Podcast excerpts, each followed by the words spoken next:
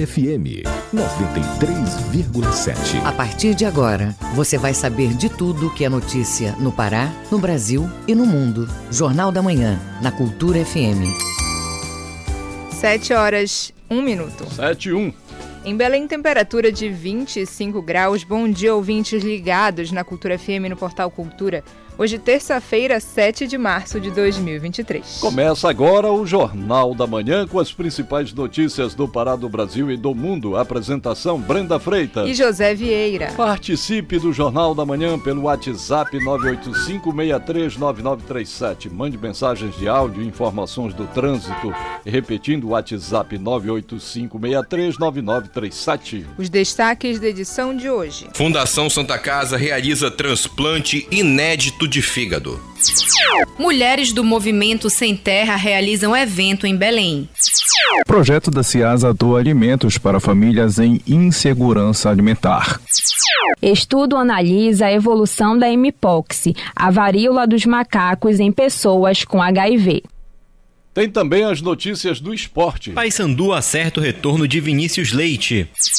Remo se prepara para enfrentar o São Luís pela Copa do Brasil. E ainda nesta edição, o programa de renegociação de dívidas deve atender mais de 37 milhões de brasileiros. Ministra do Meio Ambiente, Marina Silva, cumpre agenda no Marajó.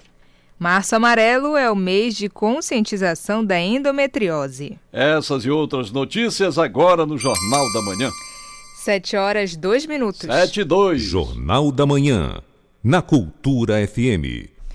Polícia Federal informou na noite desta segunda-feira que abriu inquérito para investigar suposta tentativa de entrada ilegal de joias de alto valor em território brasileiro. O fato ocorreu em 2021 com um conjunto de joias que o governo árabe supostamente presenteou à então primeira-dama Michele Bolsonaro. As peças vieram na bagagem de um assessor do governo e ficaram retidas no posto da Receita Federal no Aeroporto Internacional de São Paulo, em Guarulhos. Sete horas três minutos. Sete e três. Jornal da Manhã. Informação na sua sintonia. Programa Desenrola terá um fundo garantidor de 10 bilhões de reais para refinanciar dívidas dos brasileiros. 37 milhões de pessoas devem ser beneficiadas. Acompanhe na reportagem de Oussama Elgari, da Rádio Nacional. Um fundo garantidor de 10 bilhões de reais vai cobrir as renegociações do Desenrola, o programa de refinanciamento de dívidas de pessoas físicas do governo federal.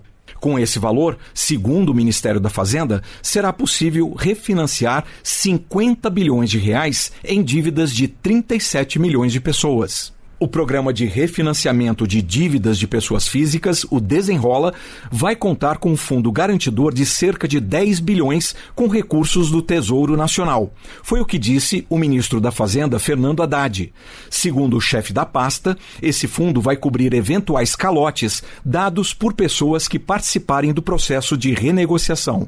Haddad falou sobre o assunto depois de se reunir com o presidente Luiz Inácio Lula da Silva para discutir os detalhes do programa.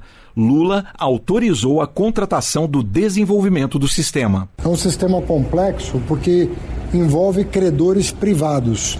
E os credores vão entrar no programa pelo tamanho do desconto que se dispuserem a dar para os devedores justamente aqueles que estão com o nome, com o CPF negativado no Serasa ou empresas semelhantes a essa. Segundo o ministro, com esse fundo garantidor, o Desenrola poderá renegociar até 50 bilhões de reais em dívidas de 37 milhões de pessoas físicas. Não é uma dívida com o poder público, é uma dívida privada.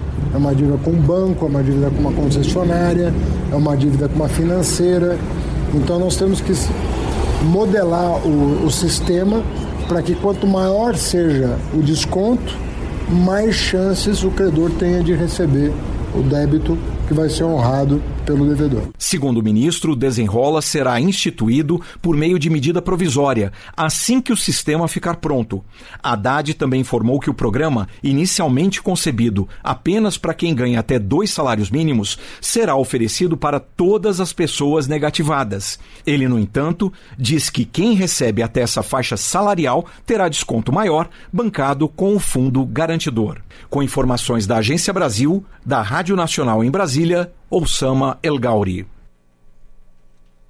Ministra do Meio Ambiente, Marina Silva, cumpre agenda no Marajó. A visita começou pela reserva extrativista de Soure, como nos conta o correspondente Edelson Vale. A ministra do Meio Ambiente e Mudança do Clima, Marina Silva, cumpriu agenda aqui no município de Soure nesta segunda-feira, 6 de março.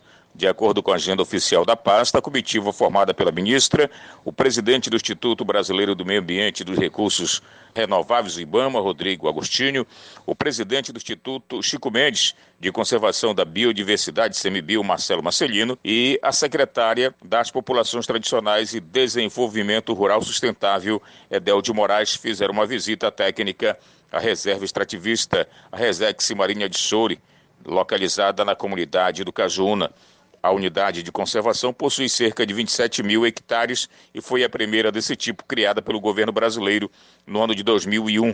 Apesar da importância da Resex, a população aponta a necessidade de atualização de aspectos legais e burocráticos que dificultam a vida de 1.800 famílias. Os extrativistas entregaram um documento com outras demandas. Entre elas estaria o pedido para a recuperação da estrada de 18 quilômetros que liga a comunidade Cajuna à sede do município de Soure e estaria intrafegável. O prefeito da cidade, Guto Gouveia, fez o pedido e a ministra acatou. Ela se colocou à disposição e valorizou a reserva marinha do Marajó. Ter um governo que está comprometido com desmatamento zero é o novo caminho, discursou Marina Silva, que falou ainda que a equipe ambiental do governo trabalhará para apoiar as populações tradicionais. De Soura Edelson Vale para o Jornal da Manhã.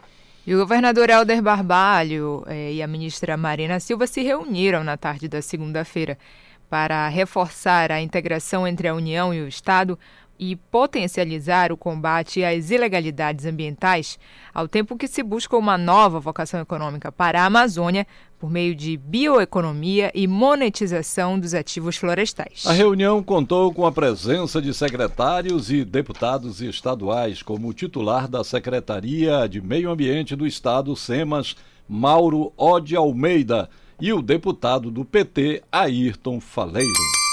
Sete horas, oito minutos. Sete, oito. Jornal da Manhã na Cultura FM. Fundação Santa Casa realiza transplante inédito de fígado no estado. Ao todo, 26 profissionais de saúde estiveram envolvidos para o sucesso do procedimento. Acompanhe na reportagem de Felipe Feitosa. O procedimento é inédito no estado. A parceria foi em conjunto entre a Fundação Santa Casa e o Hospital Albert Einstein de São Paulo. A paciente é Ana Gabriela Mesquita Alves, de 42 anos, que passou pelo transplante de fígado no último dia 26 de fevereiro. O médico Rafael Garcia foi o responsável pela cirurgia. Ele conta como tudo funcionou. É, a paciente é uma paciente que já segue com a gente há, há vários anos, né?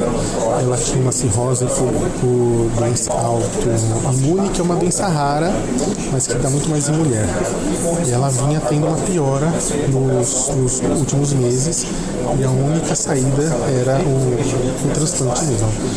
E ela não ia ter muito tempo.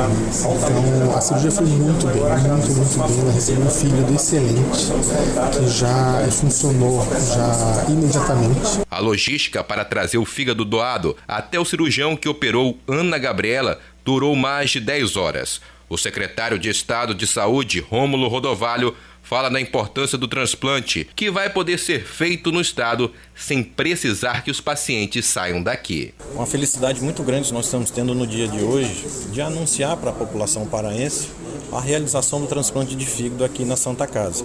É um trabalho que já vem sendo desenvolvido desde o ano de 2019, numa parceria do PROAD SUS, do Ministério da Saúde, com o Hospital Albert Einstein em São Paulo, onde capacitou nossos profissionais. Ao mesmo tempo, também fizemos a estruturação, o investimento na Santa Casa para que ela pudesse estar preparada para receber essa, esse serviço. Somente no Pará participaram de maneira direta ou indireta do procedimento uma equipe médica composta por 26 multiprofissionais da Central de Transplantes Santa Casa e Albert Einstein. Felipe Feitosa para o Jornal da Manhã. Furto do aparelho de medição de consumo de água, chamado hidrômetro, pode causar prejuízos ao consumidor. O transtorno de falta de água, nesses casos, pode durar até dois dias. Vamos conhecer as recomendações da COSAMPA sobre o assunto na reportagem de Brenda Freitas. Somente ano passado, de janeiro a fevereiro, foram furtados 188 hidrômetros em 53 cidades atendidas pela COSAMPA no Pará. Este ano, no mesmo período, houve diminuição. Foram 93 casos de furto do aparelho, além dos prejuízos de falta de abastecimento na residência furtada e na vizinhança. O furto leva a prejuízo financeiro a ser desembolsado pela companhia. Os custos para a reposição chegam a 295 reais. O diretor de mercado da Cosampa, Maurício Almeida, destaca o que fazer após um furto de hidrômetro. Em caso de furto de hidrômetro, o morador deve fazer o registro nos canais de atendimento da COSAMPA para que o vazamento provocado pelo crime seja sanado e o serviço de água seja restabelecido. O prazo de atendimento é de até 24 horas. É importante que o cidadão compareça à delegacia mais próxima ou na DIOI, Divisão de Investigação de Operações Especiais, para que a pessoa que tem o hidrômetro furtado tenha o devido respaldo. O furto de hidrômetro é crime e, por isso, é necessário fazer o registro da ocorrência em uma unidade policial. Apesar da religação do abastecimento ser feita em até 48 horas após o pedido, o prazo para a reposição de um novo hidrômetro chega a 90 dias. Durante o período da falta de medição, o consumidor paga um cálculo médio de consumo com base no histórico mensal. Os canais de atendimento para comunicar o furto de hidrômetro são os seguintes: o site cosampa.pa.gov.br, chamadas em telefone fixo no 0800 70 71 195 e por WhatsApp no contato 919 9255 7319. Repetindo, 919 9255 7319. Brenda Freitas para o Jornal da Manhã. MST realiza Jornada Nacional de Lutas das Mulheres Sem Terra. A iniciativa tem como tema o agronegócio lucra com a fome e a violência por terra e democracia mulheres em resistência. Acompanhe na reportagem de Marcos Aleixo com locução de Tamires Nicolau. Mulheres do Movimento dos Trabalhadores Sem Terra estão reunidas na Aldeia Cabana, bairro da Pedreira, até o dia 8 de março, com atividades no campo da formação, lutas e ações de solidariedade aos movimentos de mulheres do MST. Na programação estão previstas negociações com os governos federal e estadual por terra, trabalho, teto e democracia. Cerca de 800 mulheres participam do evento. As atividades começaram com uma feira de produtos da reforma agrária. Uma das coordenadoras do setor feminino do MST, Clívia Regina, comenta. Só o fato de estarmos reunidas, de podermos articular mulheres do estado inteiro para estar aqui na capital debatendo, estudando né, sobre a importância é, de estarmos conectadas aí com as pautas nacionais, né, e principalmente em defesa da vida, o combate contra o agronegócio. Então essa nossa jornada que é hoje, né, é uma jornada unificada, uma jornada que estamos presentes em 24 estados onde o MST está reunido. Né? Então, isso é um, é um ganho muito grande para nós. Hoje à tarde, a programação conta com debates sobre o feminismo camponês popular e à noite, uma atividade cultural com exibição de filmes. Amanhã, o dia começa com a marcha da Frente Feminista e uma audiência na Assembleia Legislativa. À tarde, tem um almoço e o retorno aos acampamentos. O evento prepara a representação do MST para a jornada de lutas das mulheres em Curitiba. A coordenadora do Encontro das Mulheres do MST, Clívia Regina, fala das expectativas. As nossas expectativas é que as nossas pautas é, elas sejam é, é, atendidas, né? E que a gente abra uma mesa de negociação aí com todos esses poderes.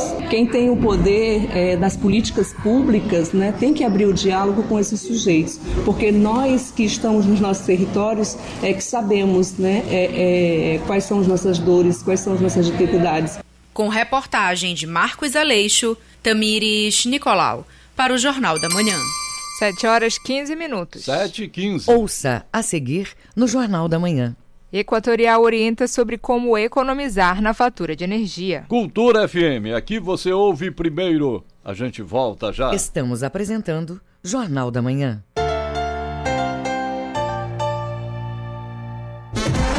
Os times, as jogadas, os clássicos, todas as emoções do Parazão Bampará 2023. Você vai ver na tela da TV e no portal Cultura. Parazão Bampará 2023. Transmissão ao vivo e exclusiva para todo o estado. Organize a torcida e não perca os jogos do seu time. Parazão Bampará 2023. Ao vivo e exclusivo na TV e no portal Cultura. Crie uma rotina de uso das telas com horários definidos e supervisione sempre os conteúdos visitados pela criança. O uso das telas por crianças de 3 a 5 anos, recomendado pela Sociedade Brasileira de Pediatria, é de até uma hora por dia. Supervisionar é proteger. Cultura, rede de comunicação em defesa dos direitos da criança. Olha o trava-língua! Olha o trava-língua! Olha o trava-língua! Em rápido, rápido, um rápido rato raptou três ratos sem deixar rastros. E aí, conseguiu repetir certinho?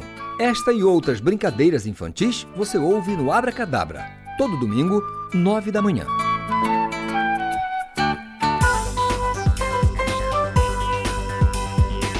Voltamos a apresentar Jornal da Manhã. Previsão do tempo. Na capital paraense, região metropolitana, terça-feira com tempo parcialmente nublado, com possibilidade de chuvas à tarde. Em Belém, mínima de 24, máxima de 32 graus.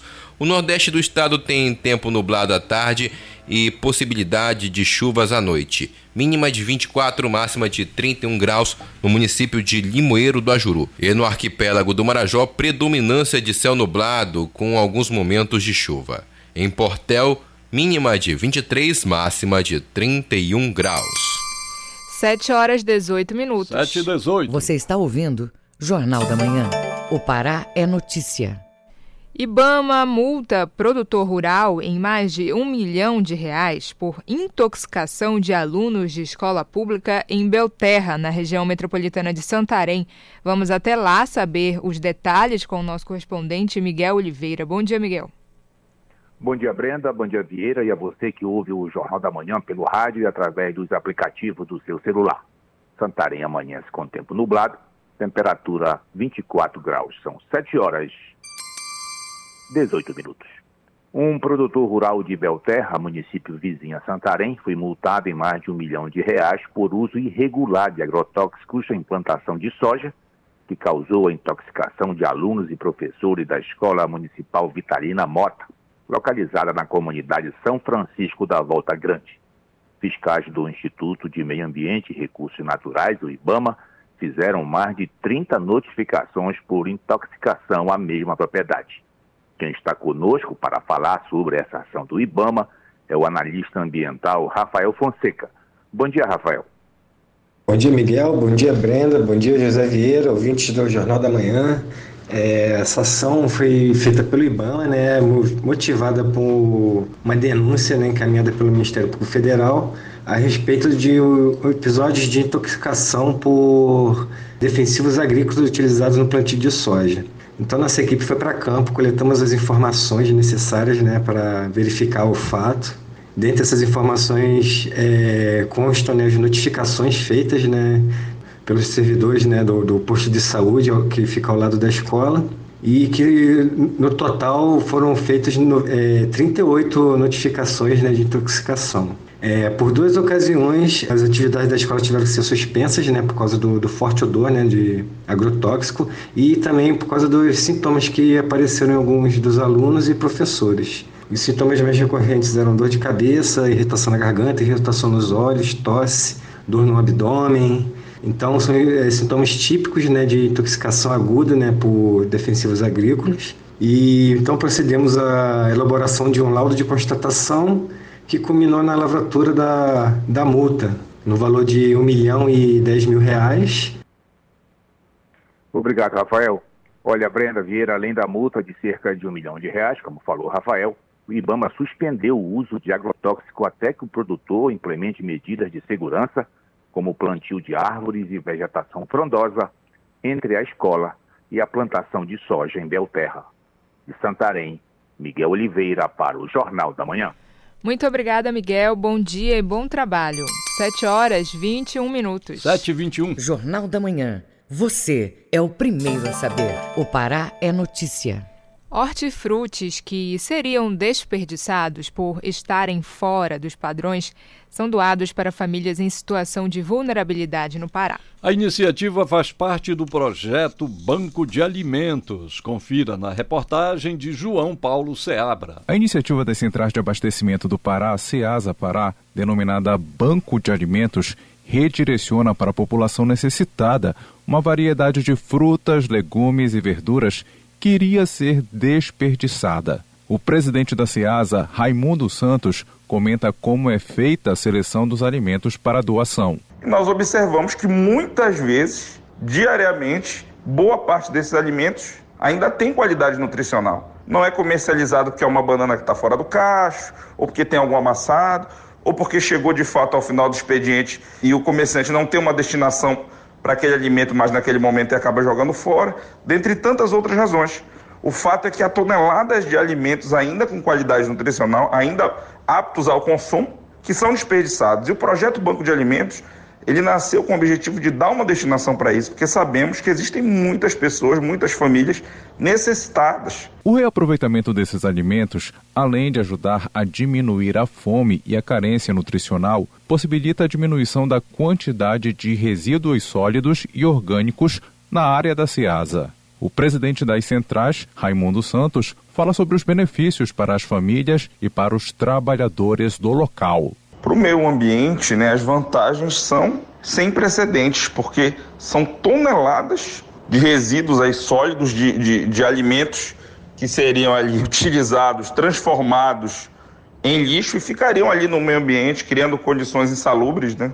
Então, no momento em que nós reaproveitamos todo esse desperdício é, para fins sociais, a gente está ali cuidando do meio ambiente, criando um ambiente mais saudável no próprio mercado da SEASA, não só para os permissionários que comercializam aqui, como para, para os milhares de consumidores que diariamente vêm aqui fazer as suas compras. A SEASA é o maior polo de agronegócio atacadista do estado do Pará, com milhares de consumidores que fazem compras todos os dias na sede, localizada no bairro do Curió Utinga. João Paulo Seabra para o Jornal da Manhã.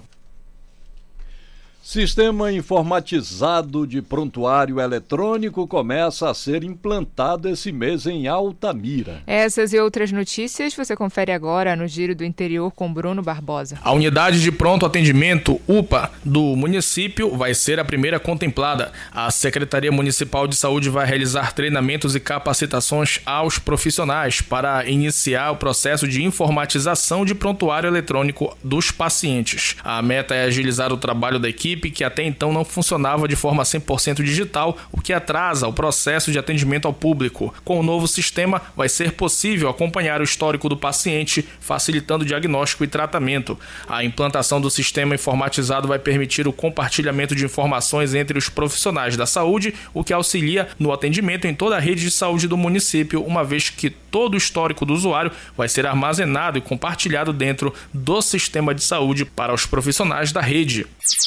No Sudeste Paraense, fiscais da Secretaria da Fazenda do Pará, Cefa, que atuam no posto do Itinga, em Dom Eliseu, apreenderam uma pá carregadeira no valor de 455 mil com nota fiscal irregular. O veículo vinha de Vitória, no Espírito Santo, e tinha como destino a cidade de Colares. Foi notado que o imposto estadual não foi recolhido com o argumento de que era fruto de um convênio, mas não há qualquer tipo de isenção do imposto em operações como esta, segundo a Cefa. A multa foi de quase 32 mil reais. Depois disso, na mesma unidade fazendária, quase 3 toneladas de filé de frango sem nota fiscal saindo de Santa Isabel do Pará foram apreendidas. O caminhão frigorífico com destino a Itaberaí, em Goiás, foi retido após conferência dos documentos fiscais. O valor da carga é de pouco mais de 25 mil e o termo de apreensão R$ 5.422. No Baixo Tocantins começou ontem e vai até a semana que vem o projeto Detran itinerante em Mocajuba. Vão ser ofertados até o fim da outra semana serviços como primeiro emplacamento, vistoria, transferência de propriedade, licenciamento ano anterior e atual, mudança de placa Mercosul e de categoria. O Detran itinerante atende na Travessa Miguel de Almeida, número 261. A ação é fruto de convênio entre Prefeitura e Departamento de Trânsito do Estado do Pará, o Detran. Bruno Barbosa para o Jornal da Manhã. Prefeitura e Emater firmam parceria para desenvolver a agricultura urbana de Belém. A iniciativa também abrange as ilhas de Mosqueiro, Outeiro e Cotijuba. Confira na reportagem de Marcos Aleixo. A Prefeitura de Belém e a Empresa de Assistência Técnica e Extensão Rural do Estado do Pará, Emater, se reuniram para tratar de projetos e parcerias visando o desenvolvimento da agricultura familiar urbana de Belém das ilhas. A parceria prevê o estímulo às políticas da Prefeitura de Belém na área com o fomento à agricultura urbana e o programa Farmácia Nativa, que prevê o cultivo de plantas medicinais e seus beneficiamentos para uso nas unidades básicas de saúde do município, e o reflorestamento nas ilhas. Itamar Martins Batalha, engenheiro florestal e chefe da Divisão de Atividades Rurais da Secretaria de Economia de Belém, fala sobre o projeto. Ele tem sido realizado por meio de conversas, reuniões nas comunidades, é, nas ilhas de Belém, nessa região periurbana, no intuito de conhecer as demandas dos produtores, as experiências que deram certo, né?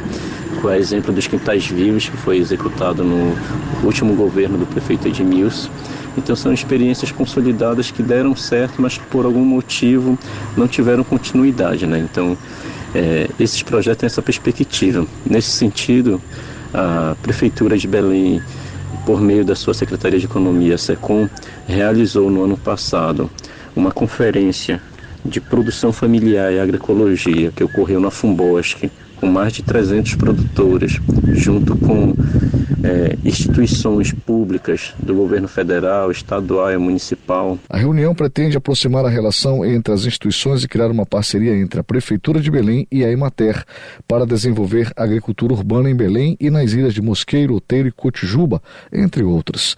Participaram a Emater, Fundação Escola Bosque e o titular da Secretaria Municipal de Economia, SECOM, a engenheira ambiental e chefe do escritório da Emater em Belém, Camila Salim, comenta a parceria. A Emater Pará, através do escritório local de Belém, e a Prefeitura Municipal de Belém, através da SECOM, da Secretaria de Economia, estão em fase de finalização do plano de trabalho de um acordo de cooperação técnica entre essas instituições que tem o intuito de unir os esforços entre os órgãos para a implementação de ações relativas ao Programa Nacional de Agricultura Familiar e Reforma Agrária. E um dos desafios para a execução desse projeto, o nosso município de Belém, ele é formado por uma área muito grande, uma parte continental e outra insular. Ou seja, nós temos várias ilhas.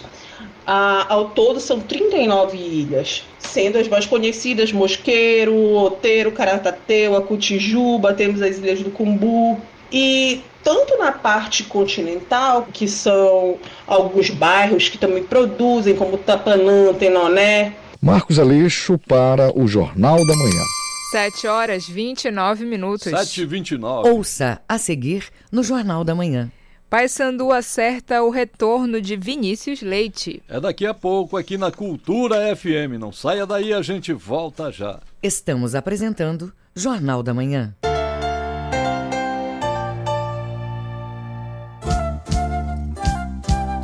ZYD 233, 93,7 MHz. Rádio Cultura FM, uma emissora da Rede Cultura de Comunicação. Fundação Paraense de Rádio Difusão, Rua dos Pariquis, 3318. Base operacional, Avenida Almirante Barroso, 735. Belém, Pará, Amazônia, Brasil. Parazão. Apoio Governo do Pará, Alubar, VGA, Atacadão e Equatorial.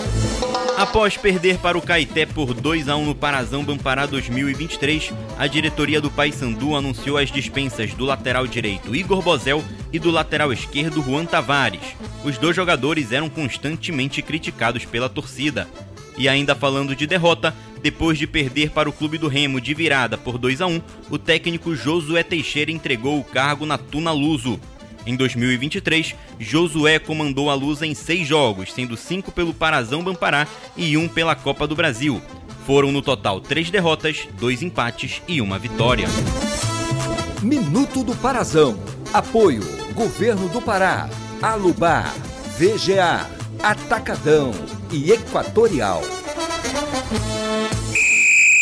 Para construir ou reformar é melhor ter sempre em quem confiar. O pedreiro adorou, a arquiteta aprovou, Dona Maria essa sempre confiou.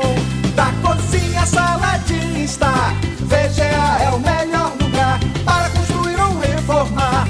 Pode confiar, VGA. VGA Casa e Construção, Domingos Marreiros, entre 14 e Castelo. Voltamos a apresentar Jornal da Manhã. Tábuas de marés. Em Belém, maré baixa agora. Maré alta às 11h49 da manhã, maré seca às 6h49 da noite e a segunda maré cheia no final do período, às 11h53. Em Salinópolis, nordeste do estado, a maré desce às 1h56 da tarde e enche às 7h36 da noite. E no porto da Vila do Conde, em Barcarena, a maré está seca ela sobe ao meio-dia e 8 minutos e desce às 7 e 2 da noite. 7 horas 32 minutos. 7 e 32. Esporte. Paysandu acerta o retorno de Vinícius Leite. Remo se prepara para enfrentar o São Luís pela Copa do Brasil. Essas e outras do esporte com Felipe Campos. O Paysandu acertou o retorno do atacante Vinícius Leite para a continuação da temporada de 2023. O atleta de 29 anos estava no Vila Nova, onde participou de 12 jogos e não marcou nenhum gol pelo Campeonato Goiano. Durante sua estadia no Paysandu, durante as temporadas de 2019 e 2020, Vinícius Leite atuou em 63 jogos, marcou 9 gols e deu 14 assistências. Ele chega no momento em que o Paysandu passa por uma instabilidade após a derrota para o Caeté. Sobre esse momento, o meia Ricardinho até citou como exemplo a Argentina na Copa do Mundo para que o Paysandu busque dar a volta por cima. Ninguém quer perder, né? Quanto mais puder adiar um, uma derrota, né, é melhor, né? Mas é, temos que tentar tirar algo positivo, algo um aprendizado, né, dessas situações, dessas, dessas, dessas derrotas, né? Temos que sentir realmente temos que aprender. Mas acontece ao futebol né? Temos um exemplo aí da, da seleção argentina que perdeu na Copa do Mundo na primeira no primeiro jogo né para a Arábia Saudita e depois foi buscar se é, serviu de um aprendizado grande para eles e eles conquistaram a Copa do Mundo, né? Após a derrota no último sábado, o time bicolor anunciou as dispensas dos laterais Igor Bozel e Juan Tavares. O clube do Remo segue sua preparação visando a partida desta quarta-feira às 8 horas da noite contra o São Luís do Rio Grande do Sul pela segunda fase da Copa do Brasil no estádio Bampará Bainão. O confronto vale 2 milhões e 100 mil reais para o time que avançar de fase e o Meia Soares falou como estão os treinamentos do time para essa partida importante. O que a gente teve para comemorar já passou. É, agora entrando uma semana que semana decisiva, é, seja trabalho forte, aprimorar mais o que tem que aprimorar e, e, chegar no dia do jogo, fazer um bom jogo, sair com resultado positivo.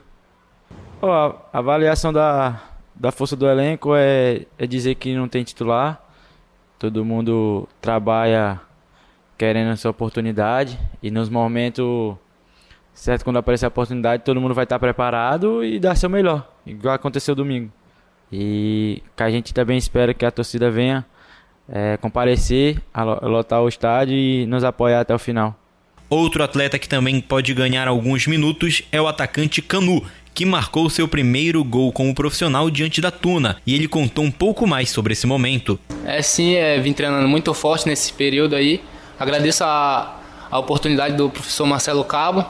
E o gol do empate foi muito importante para minha carreira, né? Subir agora, e é, agora é focar firme e forte para fazer mais gol aí no campeonato. Foi uma emoção muito grande para mim. Agora é trabalhar mais forte para meter mais gol no campeonato, né? Que essa é a minha função de fazer gol. E se Deus quiser vai sair.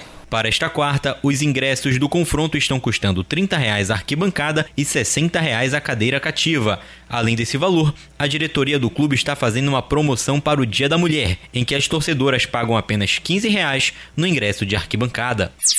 A Federação Paraense de Judô realizou, com o apoio do governo do estado, o primeiro Circuito Paraense de Judô, o torneio Agostinho Maciel. Ele foi realizado no último final de semana e contou com mais de 500 atletas de sete municípios paraenses. O torneio serviu como seletiva para o Campeonato Brasileiro da modalidade, que vai ser disputado em Macapá ainda no primeiro semestre deste ano. O circuito contou com atletas de 13 a 20 anos e foi disputado no Núcleo de Esporte e Lazer, o NEL. Além disso, outras duas categorias estiveram em disputa, a sênior e a com atletas de baixa visão. Com supervisão do jornalista Felipe Feitosa, Felipe Campos para o Jornal da Manhã. 7 horas 36 minutos. 7h36. Fique sabendo primeiro. Jornal da Manhã aqui na Cultura FM. O Mundo é Notícia. Vamos acompanhar agora as informações em destaque nos noticiários internacionais com Ana Tereza Brasil. Um tribunal de Belarus condenou a 15 anos de prisão em um julgamento à revelia a principal líder da oposição, Svetlana Tikhanovskaya, que está exilada na Lituânia devido à repressão exercida pelo regime de Alexander Lukashenko. De acordo com a agência estatal Portal de Notícias Belta e a Organização de Defesa dos Direitos Humanos, Viasna, outro opositor, Pavel Latusco, foi condenado a 18 anos de prisão no mesmo processo e três pessoas foram condenadas a 12 anos de prisão. Tikhanovskaya reagiu rapidamente no Twitter. Hoje não penso na minha própria sentença. Penso nos milhares de inocentes, de detentos condenados a verdadeiras penas de prisão. Não vou parar até que cada um deles seja libertado, prometeu ela. Durante o processo, que não teve transparência, Tikhanovskaya foi alvo de uma dezena de acusações, incluindo conspiração para tomar o poder de forma inconstitucional. As condenações dos opositores acontecem em um contexto de aprofundamento de repressão em Belarus, uma ex-república soviética governada com mão de ferro há três décadas por Lukashenko. O Chile iniciou sua segunda tentativa de escrever uma nova constituição. Um grupo de especialistas nomeados pelo Congresso para começar a preparar o projeto preliminar foi instalado nesta segunda-feira. Espera-se que a nova proposta seja mais moderada do que a primeira, que os eleitores rejeitaram em setembro passado e que teria sido uma das cartas mais progressistas do planeta. Os especialistas vão trabalhar por três meses sobre 12 bases institucionais com as quais os parlamentares concordaram quando deram sinal verde para iniciar o processo no final do ano passado. A advogada independente Verônica Unduraga, nomeada pelo partido de centro-esquerda PPD para a comissão, foi eleita presidente. Um comitê técnico de admissibilidade de 14 membros também começa nesta semana a atuar como árbitro. O projeto será então entregue a um conselho constitucional eleito. A atual constituição do país remonta à ditadura de Augusto Pinochet, embora tenha passado por dezenas de reformas ao longo dos anos. Com informações do UOL Internacional, Ana Tereza Brasil para o Jornal da Manhã. 7 horas 39 minutos. 7h39. Jornal da Manhã, na Cultura FM. Dia Internacional da Mulher é celebrado em 8 de março. Livros escritos pelo público feminino são opções de presentes e de valorização da literatura escrita por mulheres. As informações com Tamires Nicolau. O dia 8 de março marca a luta histórica de mulheres pela igualdade. Para celebrar a data, é importante fazer uma reflexão sobre o espaço do público feminino na literatura. Em celebração ao Dia Internacional da Mulher, o Guia de Compras selecionou 16 livros escritos por autoras do Brasil e do mundo, como Conceição Evaristo, Riane Leão e Alice Ozeman para que essas obras sejam opções de presentes em virtude da data. A escritora Tatiana Lima conta um pouco da trajetória dela. A minha inspiração feminina na literatura é, para construir né, processo de escritora foi o meu próprio processo de professora, né? Assim, a minha as minhas experiências enquanto professora professora de crianças e posteriormente professora de, de formação de professores, professora de professores, me fez é, ter o interesse em compartilhar com outras pessoas as experiências das quais eu estava vivendo. É muito importante que outras mulheres possam se inspirar dentro, vendo é, o trabalho de mulheres escritoras, que possam outras mulheres também ser escritoras, que possam também outras mulheres se inspirar para a produção da literatura, né? do que produzem, das suas experiências. A literatura foi um espaço majoritariamente masculino. Segundo uma pesquisa realizada pelo Grupo de Estudos em Literatura Brasileira Contemporânea, mais de 70% dos livros publicados por editoras brasileiras entre 1965 e 2014 foram escritos por homens. Apesar disso, em relação aos leitores do Brasil, cerca de 59% são mulheres, segundo a quarta edição da pesquisa Retratos da Literatura, realizada em 2016. A escritora Tatiana Lima fala sobre a presença feminina na produção de obras literárias. É muito importante que na literatura nós tenhamos a presença feminina, principalmente por se tratar de um grupo que foi historicamente renegado, né? É, as mulheres tiveram e têm que lutar muito na sociedade para a conquista de direito, dos seus direitos. E a literatura também não é diferente. A gente precisa dessa presença marcante de mulheres escritoras para garantir o nosso espaço enquanto escritoras. Esse é um pouco também do meu objetivo enquanto escritora. É esse desejo enorme de partilhar experiências e de poder construir possibilidades e caminhos com outras pessoas e para outras pessoas. O espaço ocupado pelas mulheres na literatura cresce a cada ano. Já existem editoras voltadas só para a produção de obras escritas pelo público feminino e clubes de livros voltados para leituras de histórias protagonizadas e escritas por mulheres. Para fomentar ainda mais esse cenário, é preciso que a literatura feminina seja valorizada, independente de tema, gênero ou abordagem. Tamires Nicolau, para o Jornal da Manhã. Chegou a hora de acompanhar as dicas sobre o seu direito como cidadão com o advogado Paulo Barradas. Vamos ouvir. Bom dia, ouvinte da Cultura FM. Hoje o nosso assunto é: o candidato à vaga de emprego ele pode ser rejeitado por conta da sua idade? Gente, existem empresas, na verdade não só empresas, é, empregadores em geral que tiram, sabe Deus de onde, alguns critérios como idade, às vezes até o poder público faz isso quando limita a idade dos candidatos a alguns cargos públicos, sobretudo os cargos militares.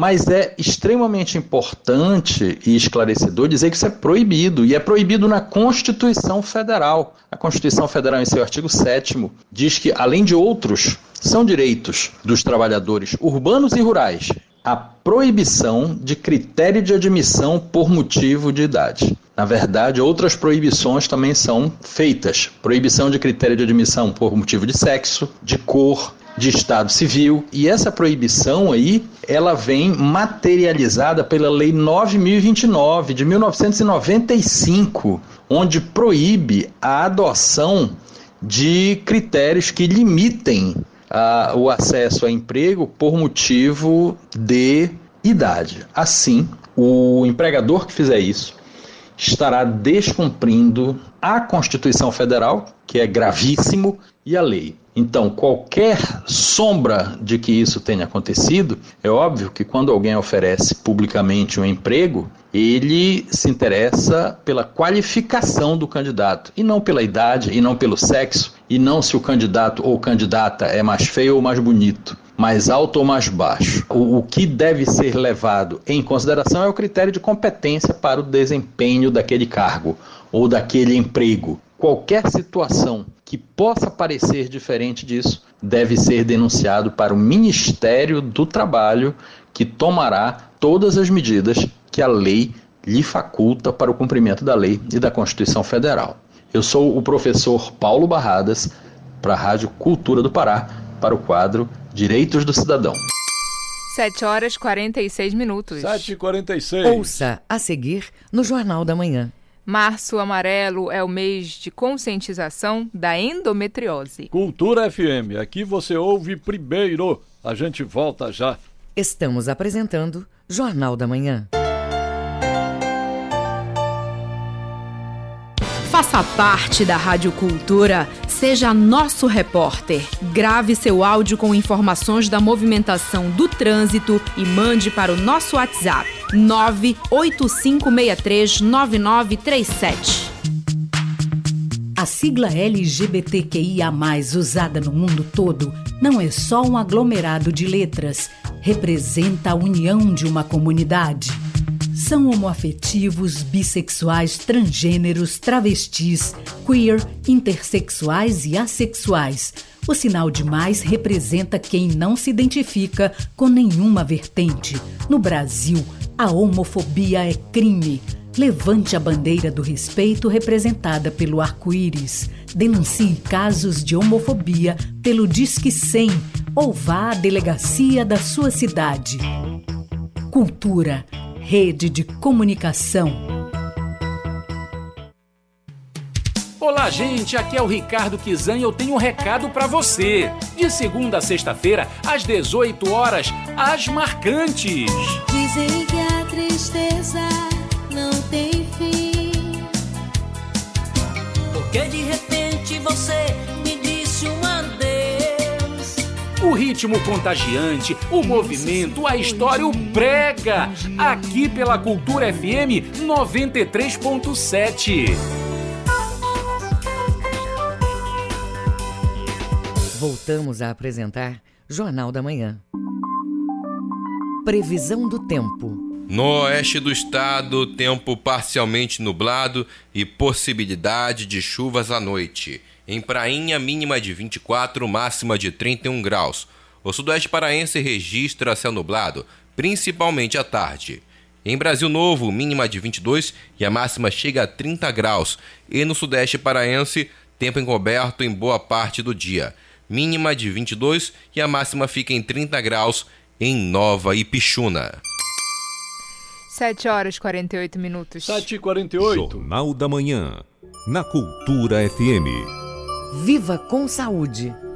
Março Amarelo é o mês de conscientização da endometriose. Cerca de 200 milhões de mulheres têm essa condição em todo o mundo. As informações na reportagem de Marcelo Alencar com locução de Tamires Nicolau. A endometriose é uma enfermidade infecciosa sistêmica de longa duração e faz com que o tecido semelhante ao revestimento do útero cresça em outras áreas do corpo, normalmente em órgãos da cavidade pélvica. Março é o mês de conscientização da doença e tem como objetivo ampliar o conhecimento sobre a patologia que prejudica aproximadamente 200 milhões de mulheres em todo o mundo. 10% delas, em idade produtiva, têm endometriose. A fisioterapeuta pélvica Natália Duarte explica detalhes sobre os sintomas. O principal deles é a dor pélvica crônica, que é aquela dor no quadril constante. Mas além disso, a gente pode ter sintomas urinários, sintomas fecais, dor durante a relação e muitas outras coisas. Não há causa conhecida para o distúrbio e não há cura para o problema, mas existem tratamentos que podem amenizar os sintomas. O diagnóstico precoce é importante e ajuda a combater, por exemplo, obstruções intestinais.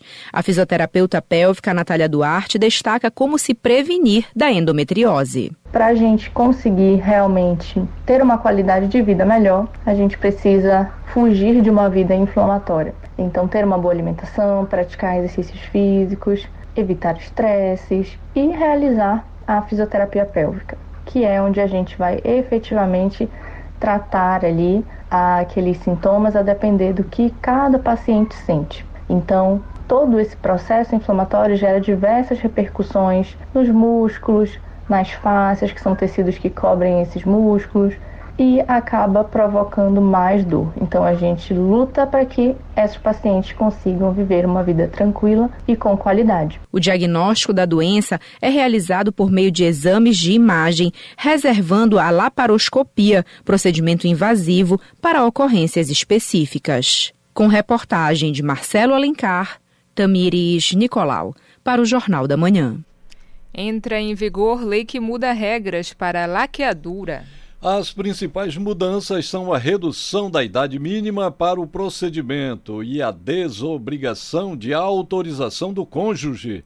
Saiba mais com Cláudio Lobato. As novas regras para a realização do procedimento de ligadura das trompas femininas, conhecido como laqueadura, já estão em vigor desde o último domingo, dia 5 de março. As alterações representam um avanço nos direitos reprodutivos das mulheres, já que deixou de lado a obrigatoriedade da autorização conjugal para realizar a cirurgia. As mudanças foram aprovadas em 2 de setembro de 2022.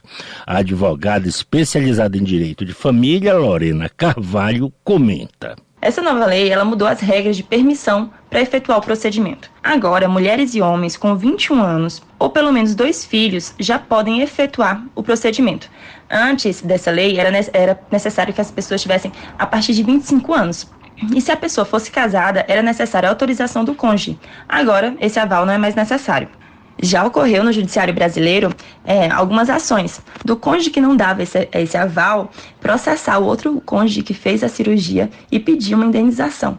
É, essa mudança vai evitar casos como esse. É necessário a gente destacar os prazos que essa lei traz. Primeiro, o primeiro prazo, que ele traz é o prazo de 60 dias, que deve ser respeitado entre a manifestação da vontade e o procedimento do ato cirúrgico. Outro avanço foi a autorização para realizar a laqueadura no momento do parto. Antes, a esterilização cirúrgica era vedada logo após o nascimento ou aborto espontâneo, exceto nos casos de comprovada necessidade. Tanto a cirurgia de laqueadura quanto outros métodos contraceptivos, que agora devem ser disponibilizados no prazo máximo de até 30 dias após a solicitação, devem estar à disposição das mulheres por meio do Sistema Único de Saúde o SUS. A especialista em medicina fetal, Lorena Patriota, detalha. Haverá também um maior acesso ao procedimento, especialmente naquelas mulheres que desejam realizar durante o parto, evitando assim que ela tenha que se submeter a uma nova internação hospitalar ou a um novo procedimento cirúrgico após o parto. Mas vale ressaltar que a realização da laqueadura não é uma indicação de cesárea e nem deve ser estimulada para isso. E apesar da redução da idade para 21 anos e a facilidade de realização no parto, ainda foi mantido o prazo de 60 dias entre a manifestação da vontade e a solicitação do procedimento. A laqueadura é uma cirurgia contraceptiva, ou seja, ela tem o objetivo de fazer com que a mulher não engravide. Dependendo da técnica cirúrgica, o procedimento pode ser irreversível e deixar a mulher permanentemente estéril. No homem, a cirurgia equivalente é a vasectomia, que é muito menos invasiva que a laqueadura, conhecida também como ligadura das trompas.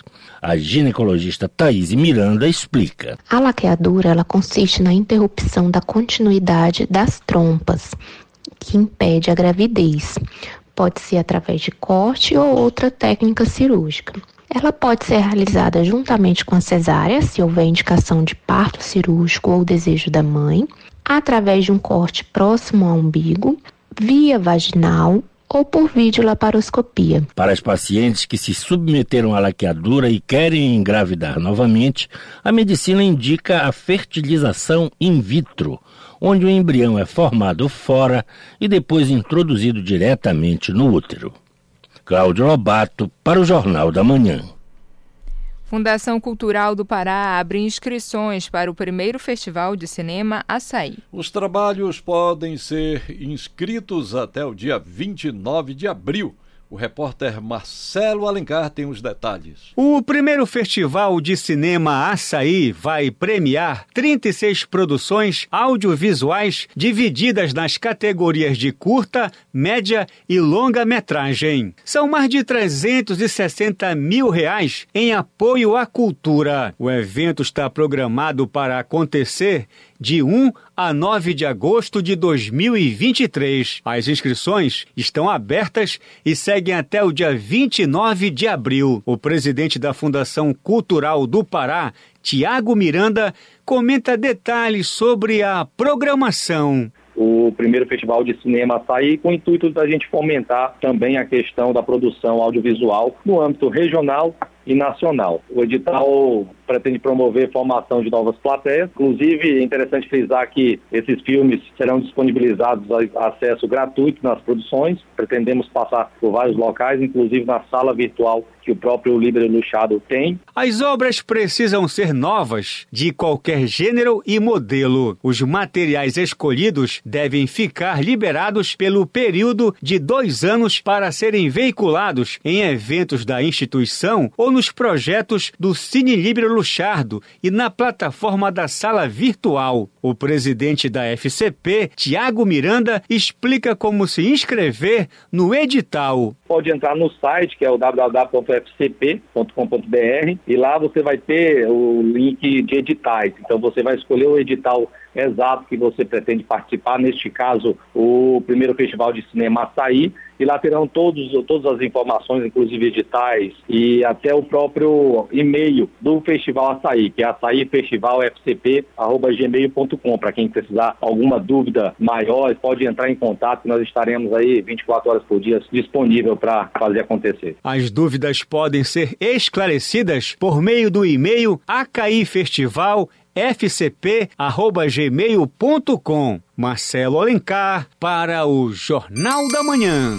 7 horas e 57 minutos. 7 e 57 termina aqui o Jornal da Manhã desta terça-feira, 7 de março de 2023. A apresentação foi de Brenda Freitas e José Vieira. Outras notícias você confere durante nossa programação. Vem aí o Conexão Cultura. Um excelente dia para você e até amanhã. Um bom dia a todos e até amanhã.